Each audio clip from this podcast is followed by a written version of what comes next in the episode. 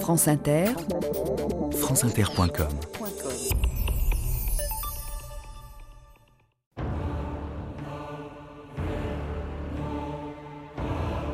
Nous fîmes une croix sur laquelle nous mîmes trois fleurs de lys et un écriteau où il y avait Vive le roi de France. Et nous plantâmes cette croix sur la pointe de Gaspé. Jacques Cartier.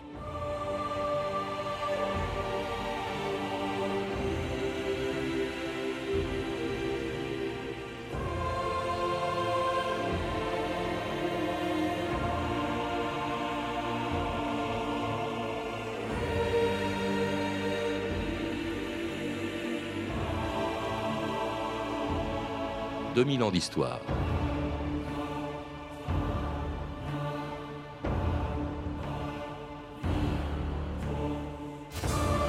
En 1534, François Ier envoyait Jacques Cartier en Amérique pour y trouver de l'or et une nouvelle route maritime permettant d'atteindre l'Asie par l'ouest. Parti de Saint-Malo le 20 avril, Jacques Cartier arrivait trois mois plus tard sur la péninsule de Gaspé, où devant les Indiens de la région, il plantait une croix et prenait possession du pays au nom du roi de France. 75 ans plus tard, en 1608, il y a 400 ans, un autre Français, Samuel de Champlain, fondait la ville de Québec et y installait les premiers colons de ce qui allait s'appeler la Nouvelle-France. C'était la naissance en Amérique d'une immense colonie française qui allait de la Gaspésie jusqu'au Grand Lac et de la baie d'Hudson au Mississippi. Elle comptait déjà 90 000 habitants lorsqu'en 1763, par le traité de Paris, Louis XV la donnait à l'Angleterre. En abandonnant une population qui n'a jamais oublié son histoire, ses traditions et la langue avec laquelle, 200 ans plus tard, Louis Aymon écrivait le roman le plus célèbre de la littérature canadienne, Maria Chapdelaine. Nous avions apporté d'outre-mer nos prières et nos chansons. Elles sont toujours les mêmes. Nous avons marqué un plan du continent nouveau, de Gaspé à Montréal. Autour de nous, des étrangers sont venus, qu'il nous plaît d'appeler des barbares. Mais au pays de Québec, rien n'a changé. Et nous nous sommes maintenus, peut-être afin que dans plusieurs siècles encore, le monde se tourne vers nous et dise Ces gens sont d'une race qui sait pas mourir. Ici que sur nos côtes, Jean Cartier plante la croix. France ta langue est la nôtre, on la parle comme autrefois. Chantons, chantons en ce beau jour, ma Gaspésie et mes amours. Chantons, chantons en ce beau jour, mon vieux Québec et mes amours.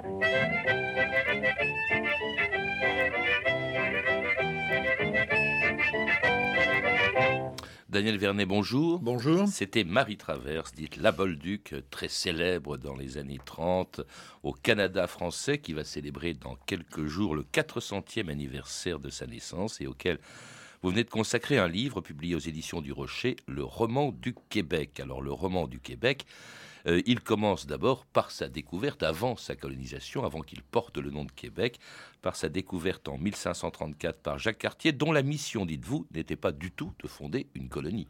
Non, euh, Jacques Cartier venait dans cette Amérique, euh, Amérique du Nord, pour deux raisons. La première, c'était pour trouver des matériaux précieux, de l'or, des diamants, des pierres précieuses, et pour trouver une voie de passage plus rapide vers la Chine, vers l'Asie, plus, euh, rapide que le passage euh, par l'Est. Et sur les deux points, euh, Cartier va être déçu parce qu'il va rapporter euh, des, des, pierres qu'il croit être des pierres précieuses. Euh, il va les rapporter en France. Et, une fois arrivé en France, il s'avérera que ces, ces diamants n'étaient que de la pyrite. Et on dira, il y aura une espèce de proverbe qui sera créé à cette occasion, faux comme des diamants du Canada. Entre-temps, d'ailleurs, on a découvert des diamants au Canada et le Canada est, est un grand producteur de diamants. Sur la, la voie vers la Chine, euh, même déconvenue. Euh, le Saint-Laurent est un fleuve difficile à remonter. C'est dans cette perspective qu'il le remonte quand même assez loin jusqu'à Montréal. Oui, il va remonter jusqu'au site de Montréal. Il va remonter jusqu'au site de Montréal et plus tard, euh, même d'autres explorateurs remonteront jusqu'à une ville qui aujourd'hui s'appelle la Chine. Ah oui. justement parce que on pensait aller vers la Chine à travers le continent américain. Il y avait même un explorateur qui dans sa malle, avait apporté un costume de mandarin au cas où il réussirait et euh, rencontrerait enfin, enfin des Chinois. Alors il, alors, il rencontre pas de Chinois, mais il rencontre des Indiens. C'est quand même la découverte de toutes les populations indiennes de la région. Il y a les Montagnais, les Micmacs, les Hurons, les Iroquois, les Algonquins. Et d'ailleurs, il va revenir avec quelques-uns d'entre eux à Paris, euh, où ils vont évidemment euh, étonner la cour de, François Ier. Mais enfin, disons que les, euh, les rois de France sont plutôt déçus après cette expérience. Ben, on va plus entendre parler de, de cette région découverte par Jacques Cartier, pendant longtemps. Voilà, Cartier fera plusieurs voyages, dont certains à titre privé, parce que le, roi ne le, soutient plus, ne le finance plus, parce que évidemment l'intérêt n'est pas n'a pas été celui que, l'on pensait. il a ramené après son premier son premier voyage le, fils de, les deux fils d'un grand chef indien qui, euh, qui ont étonné la cour de Versailles, mais qui eux-mêmes étaient étonnés de voir, euh, mm. euh, de, voir la cour, la cour du roi de France. Et ce chef indien, d'ailleurs, le père donc de ces deux de, jeunes garçons, sera amené en France un peu plus tard, où il, où il mourra. Et à l'occasion de, son séjour en France, c'est à ce moment-là que le pape se posera la question et répondra à la question les Indiens ont-ils une âme? Et il donnera une réponse positive, ce qui permettra de donner euh, des obsèques religieuses à ce chef indien en France. en tout cas, ces Indiens euh, au Canada, euh, le long du Saint-Laurent, ne voient plus grand monde pendant plusieurs années, puisque après donc François Ier les rois de France ne s'y intéressent pas. Les Indiens ne voient plus que quelques pêcheurs de morues au large de Terre-Neuve ou encore des commerçants venus acheter de la fourrure, avant qu'au XVIIe siècle, eh bien, d'autres Français arrivent le long du Saint-Laurent. Qui sont-ils Des montagnais. Qui êtes-vous Des Français. Je suis prêtre. Notre Dieu nous a envoyés. C'est notre Dieu à tous. Leur chef Champlain est au Québec. Il nous dit à nous, les Indiens algonquins, ce qu'il faut faire en faisant ding dang dong. Ils sont arrivés par l'eau, sur de grandes îles en bois. Ils étaient peu vers 1640, une poignée de braves venus en Nouvelle-France. Pourquoi partaient-ils de si loin naguère Pourquoi traverser une si grande mer? C'était pour apporter une vie nouvelle en ces lieux superbes de mon grand pays. Âme de géant, courage immortel, nous avez permis de survivre ici, ici.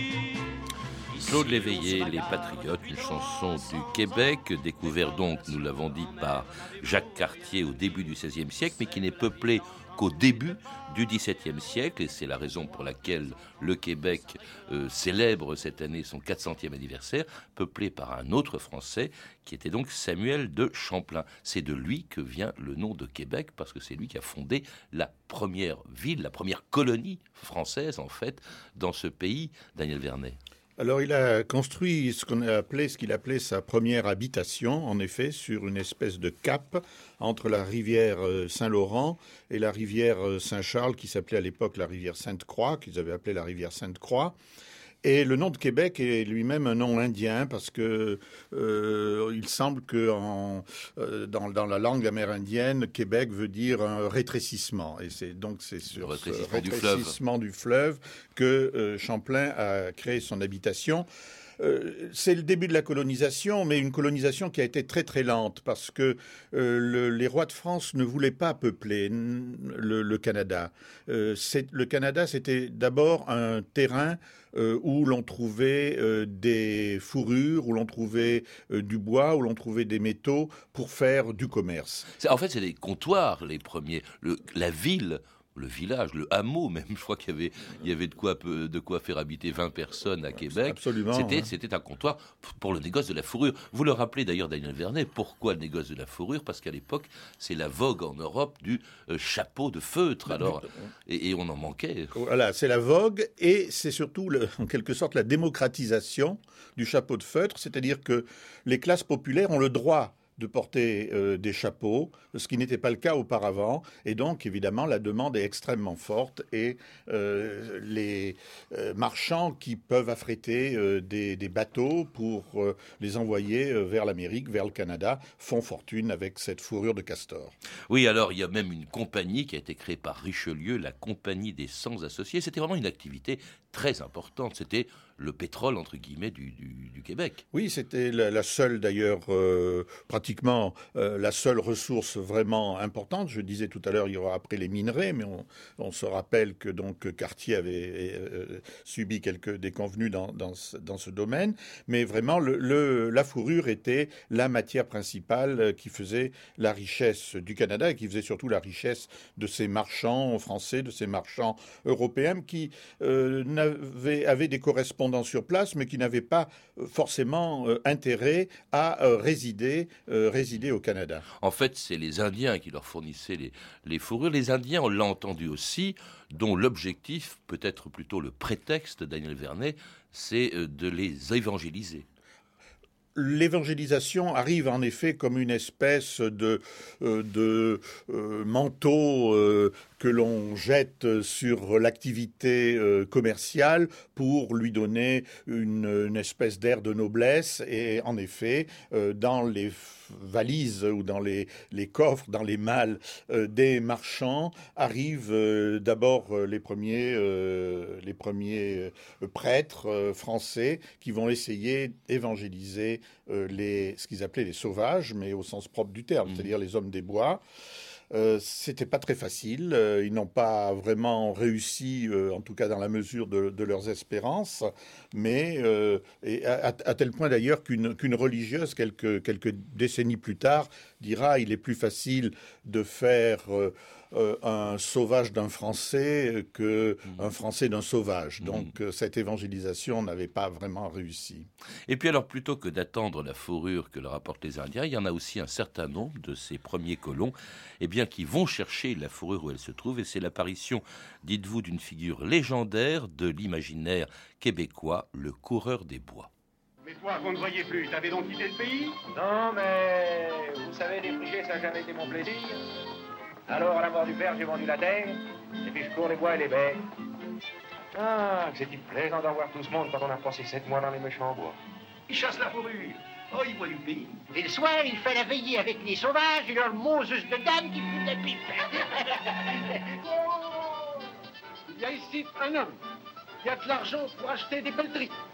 Si vous avez des peaux d'ours, de visons, ou de renard, allez voir cet homme-là au magasin.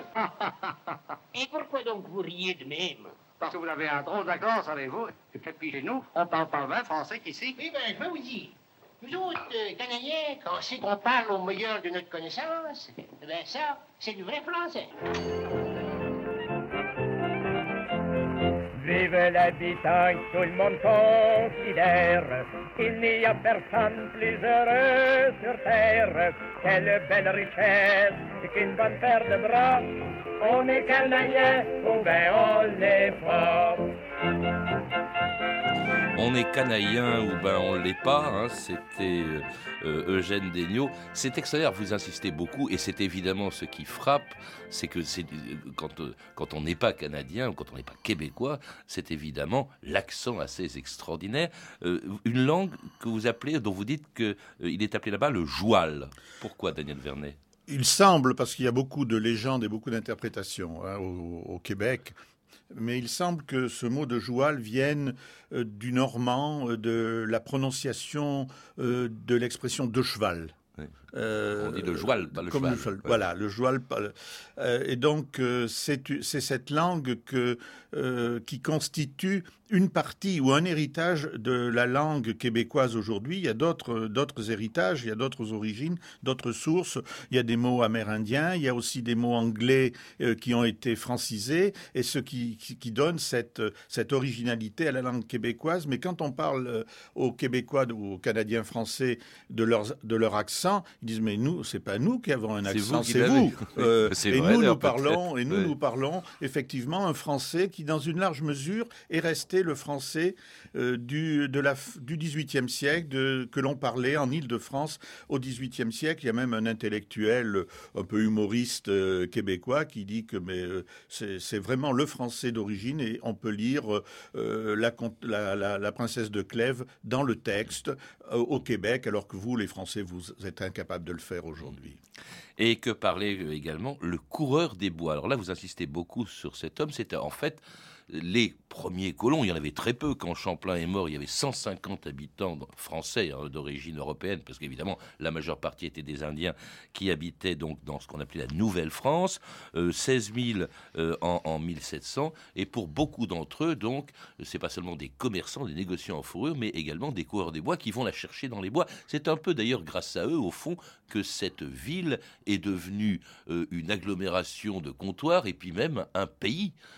C'est eux qui ont commencé à sillonner le Canada jusqu'à l'Hudson les marchands et leurs représentants restaient dans les comptoirs, mais il fallait aller chercher les fourrures euh, et négocier avec les Indiens, traiter avec les Indiens. Et c'est en effet ces coureurs des bois, ce qu'on appelait les coureurs des bois, qui faisaient cette activité et qui vivaient à moitié comme des Européens, à moitié comme des, comme des Indiens. Ils étaient très, très, très proches des Indiens. Euh, il y a eu une sorte de mixité euh, qui s'est, faite avec, avec le milieu amérindien, des, des mariages ou en tout cas des unions avec euh, des enfants euh, qui naissaient. Et d'ailleurs, euh, au fur et à mesure que l'Église s'est implantée au, Canada français, au Québec, les... la hiérarchie catholique a, commencé de voir d'un assez mauvais œil ces coureurs des bois qui ne respectaient aucun des principes, aucun des principes de la morale, de la morale chrétienne, qui étaient des gens libres, qui vraiment n'avaient que très peu de respect pour les autorités, qu'elles soient religieuses ou politiques. Ah, y avait aussi des cultivateurs, donc des coureurs des bois, des religieux, et très peu de femmes. Et c'est pour ça que la province, d'ailleurs, n'a pas vu euh, sa population augmenter tout de suite très vite, jusqu'à ce qu'arrivent sous Louis XIV les filles du roi. C'est-à-dire que la politique, euh, effectivement, du roi euh, vis-à-vis du, Québec, comme on l'a dit, en fait, du Canada, euh, à l'époque, on disait le Canada, on ne disait pas le Canada français, il n'y en avait pas d'autre, hein, c'était le Canada, a été ambiguë, ambivalente pendant très longtemps. Est-ce qu'on va peupler la colonie au risque de dépeupler la France alors qu'on est obligé de se battre contre les Anglais et qu'on a besoin de soldats sur le continent Ou bien est-ce que l'on va laisser cette terre comme simplement une, une terre de comptoir et, et de marché? Alors, au moment où on veut peupler le Canada, on euh, s'aperçoit effectivement qu'il n'y a pas de femmes. Les Amérindiennes que l'on a essayé d'évangéliser et qui auraient pu euh, euh, se marier avec des, Européens, eh bien, une fois qu'elles sortent des, couvents, retournent dans leur tribu. Donc, on va faire appel à, ces filles du roi. Qui sont ces filles du roi ben, Ce sont des orphelines euh, qui sont dans des institutions en France, euh, des protestantes que l'on a plus ou moins converties de force et que l'on va envoyer euh, au, Québec. Et elles arrivent, elles arrivent à, Montréal. Elles débarquent au milieu d'une double file de d'Européens qui sont là, qui les attendent, qui font leur marché entre guillemets. c'est horrible. Oui, c'est assez horrible en effet, et, il faut qu'elle se marie euh, dans les deux, trois mois qui viennent, et parce qu'il y a un très fort encouragement au mariage, au fait d'avoir des enfants, avec euh, des, subventions. Ça s'appelait pas les allocations familiales à l'époque, mais c'était un peu le, même système. Ça s'est donc passé sous Louis XIV. Louis XIV qui s'intéressait euh, à la Nouvelle-France, il voulait la développer, le régent également, mais en revanche, ni Louis XV ni sa favorite, Madame de Pompadour, n'ont pas voulu défendre la Nouvelle-France contre la menace que représentaient les Anglais au XVIIIe siècle. Mener deux guerres de front. L'une en Europe, l'autre en Amérique. N'est-ce pas là une entreprise bien au-dessus de nos moyens? On ne s'en rend peut-être pas compte à Québec, mais les finances de la France sont rudement éprouvées par les temps qui courent. Sans doute pas, en effet. Aussi, le calcul des Anglais dépasse-t-il mon entendement? Pour nous arracher le Canada de force, ils dépensent plus d'argent que la colonie n'en rapportera jamais. Et nous savons par nos espions qu'ils préparent une nouvelle offensive. Madame, il est encore temps de sauver la Nouvelle-France. Sérieusement, monsieur. Je tiens pour acquis que notre garnison à Montréal est en mesure de résister encore longtemps aux agaceries des Anglais. Demain, Notre courageux général Wolfe part pour le Nouveau Monde. À notre glorieuse armée et à notre victoire.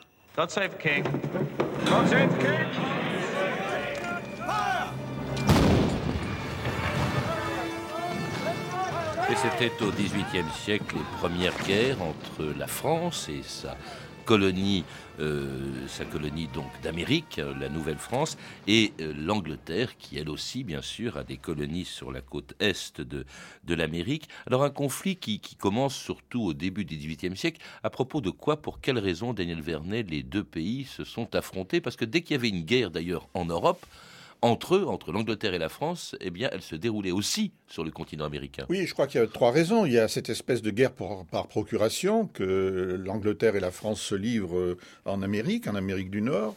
La deuxième raison, c'est que la France, l'Angleterre, il y avait aussi un peu les Hollandais euh, dans la région, sont alliés avec des tribus indiennes euh, différentes qui elles-mêmes sont rivales. Donc les rivalités des grandes les puissances... Les Iroquois avec les Anglais et les Hurons avec les, les, Hurons avec les Français. Les, donc les rivalités entre les grandes puissances européennes s'ajoutent aux rivalités entre euh, tribus ou nations indiennes. Et puis, troisièmement, il y a des, rivalités parce qu'il y a des intérêts commerciaux, euh, économiques en jeu. Tout ce commerce de la fourrure, par exemple, dont, on vient de parler, euh, si bien que les, la France et l'Angleterre, la, la Grande-Bretagne, se, se, livrent une guerre aussi sur le, le, continent américain. Et en 1759, on vient d'entendre le général Wolfe. Mais avant même, il y en a eu une première, parce qu'à chaque fois qu'il y avait une guerre, il y en a eu deux à peu près au XVIIIe siècle. Il y a eu la guerre de succession d'Espagne, qui a abouti déjà à la perte d'un morceau euh, du Canada par la France. Euh, c'est euh, le traité d'Utrecht qui prive la France, enfin qui détache de, de, la, de la Nouvelle-France la Gaspésie, l'Acadie, pardon, au sud de la Gaspésie, les Acadiens qui vont partir mmh, mmh. jusqu'en Louisiane. Mmh. Et puis donc cette deuxième guerre, c'est la, la guerre de sept ans, et là, effectivement, c'est là que l'Angleterre envoie ce général très jeune, John Wolfe. Oui, qui a une trentaine d'années, euh, qui va faire le siège euh, de Québec, euh, qui est défendu par Montcalm, le, du, côté, du côté français, du côté canadien et, du, français. Et en 1759, il y aura la, la bataille dite des plaines d'Abraham, où euh, d'ailleurs aucun des deux ne sera vainqueur. Euh, Montcalm va euh, mourir au combat, Wolf aussi, mais finalement c'est quand même les Anglais qui, parce qu'ils ont commis, dit-on, moins d'erreurs que les, que les Français ou les Canadiens français, vont remporter une petite victoire à Québec, mais qui ensuite se traduira par euh, une conquête de l'ensemble de l'ensemble de la province. Québec tombant effectivement le 18 septembre 1759, un an avant la chute de Montréal prise par les Anglais en 1760. Mes frères, mes sœurs, mes amis, la guerre est finie. Le gouverneur Vaudreuil a signé à Montréal la capitulation générale de la colonie. Les Anglais se sont engagés à reconnaître aux habitants la jouissance de leur maison et de leurs biens. Le libre exercice de la religion catholique subsistera en son entier. En contrepartie, la mission du clergé est de prêcher la bonne entente avec le vainqueur et de veiller à ce que les fidèles respectent son autorité. La Nouvelle-France n'est plus le sérénissime et très puissant prince Louis XV cède et garantit à Sa Majesté britannique, en toute propriété, le Canada avec toutes ses dépendances, îles, terres, lieux, côtes et leurs habitants. Le roi très chrétien cède et transporte le tout aux dix rois et à la couronne de la Grande-Bretagne, fait à Paris le 10 de février 1763. Et c'était en 1763 le traité de Paris, la fin d'un immense empire colonial. C'était la plus grande colonie française de l'époque, et même si on fait toute l'histoire du reste de l'Empire qui a été conquis au 19e. On n'a jamais, euh, la France n'a jamais eu une colonie si grande. Et on a l'impression que Louis XV, au fond, s'en moquait un peu. C'est ce que vous dites en tout cas. Hein. il l'a cédé volontiers. En France, d'ailleurs, elle n'était pas très populaire. C'est Voltaire qui parlait de quelques arpents de neige. Oui, euh, Voltaire euh, dira aussi Je préfère la paix au Canada. Donc, pour faire la paix de Paris, faire la paix avec la Grande-Bretagne, on peut sacrifier le Canada. C'est une des raisons. La deuxième raison, c'est parce que il y avait un fort groupe de pression des sucriers de Bordeaux qui préférait garder les Antilles. Les, Britanniques auraient préféré les Antilles euh, plutôt que le Canada parce qu'ils ne voulaient pas se mettre sur le dos une population qui parlait pas leur langue et qui n'avait pas la même religion. Et puis la troisième raison, peut-être plus fondamentale, c'est que Louis XV pensait que euh, vraiment euh, l'affrontement avec la Grande-Bretagne se jouait en Europe et qu'il ne fallait pas se disperser dans des guerres périphériques et secondaires parce que c'était vraiment sur le continent européen que la rivalité franco-britannique se déciderait. On peut comprendre quand même l'amertume de ces Français euh, d'Amérique abandonnés par le roi pour devenir une province euh, d'un empire qui est devenu britannique, puisque le Canada l'était. Euh, et, l'expression, dites-vous, maudit français, hein, qui date de cette époque, c'est de cette époque aussi, dites-vous, que, devient, que vient la devise du Québec, je me souviens. En tout cas, la devise fait référence sans doute à, cette époque-là. Je me souviens, je me souviens de quoi, et j'ai parlé euh, à l'occasion de ce livre avec un historien qui m'a dit, mais vous savez, euh, je crois que cette devise veut dire je me souviens de me souvenir. Je me souviens parce qu'il ne faut pas oublier. Alors il ne faut pas oublier quoi? Mais il ne faut pas oublier euh, la présence française, il ne faut pas oublier notre langue, il ne faut pas oublier notre religion. Il ne faut pas oublier non plus que les Français nous ont effectivement laissé tomber, nous ont abandonnés. Il y a souvent un ressentiment sentiment euh, qui s'est exprimé au cours de l'histoire euh, au Québec vis-à-vis euh, vis-à-vis de la France. Je me souviens aussi d'avoir été colonisé par, par les Britanniques. Je me souviens aussi que les Britanniques ont apporté la monarchie constitutionnelle, qui est un progrès par rapport à la monarchie absolue, puis une forme après de libéralisme politique, le, système parlementaire. Donc il y a, y a une ambiguïté, une ambivalence euh, dans cette, formule, mais je crois qu'elle elle, elle veut dire surtout, je me souviens de mes identités différentes, plurielles, contradictoires, euh, qui forment l'identité québécoise qui ont d'ailleurs été euh, préservés par les Anglais au début. Il faut dire qu'il y avait 600 000 francophones contre 500 000 euh, anglophones au début. Justement. Et il y avait la menace de la Révolution américaine juste au sud, donc effectivement les, les, Britanniques ont fait quelques concessions. Mais aussi un souvenir euh, qui, qui, qui servait en fait à la volonté de garder son identité et même de revendiquer son indépendance. Il y a eu plusieurs révolutions dont vous parlez au 19e siècle, celle de Papineau, puis cette exigence d'indépendance, en tout cas formulée par un parti indépendantiste qui a deux reprises d'ailleurs, a failli passer en 1980 un référendum a donné 60% de, non euh, au référendum, mais en 95, ça s'est joué un, cheveu l'indépendance du Québec par rapport au Canada. au référendum de 95, oui, c'était vraiment moitié-moitié, 50-50, et sans doute les immigrés non euh, français ou non francophones au Québec ont joué un, rôle important dans cette décision. Mais cette, le fait que le Québec soit coupé en deux est le symbole aussi de cette identité partagée et de cette identité multiple. Merci Daniel Vernet. Pour en savoir plus, on peut lire votre livre, Le roman du Québec, qui vient de paraître aux éditions du Rocher.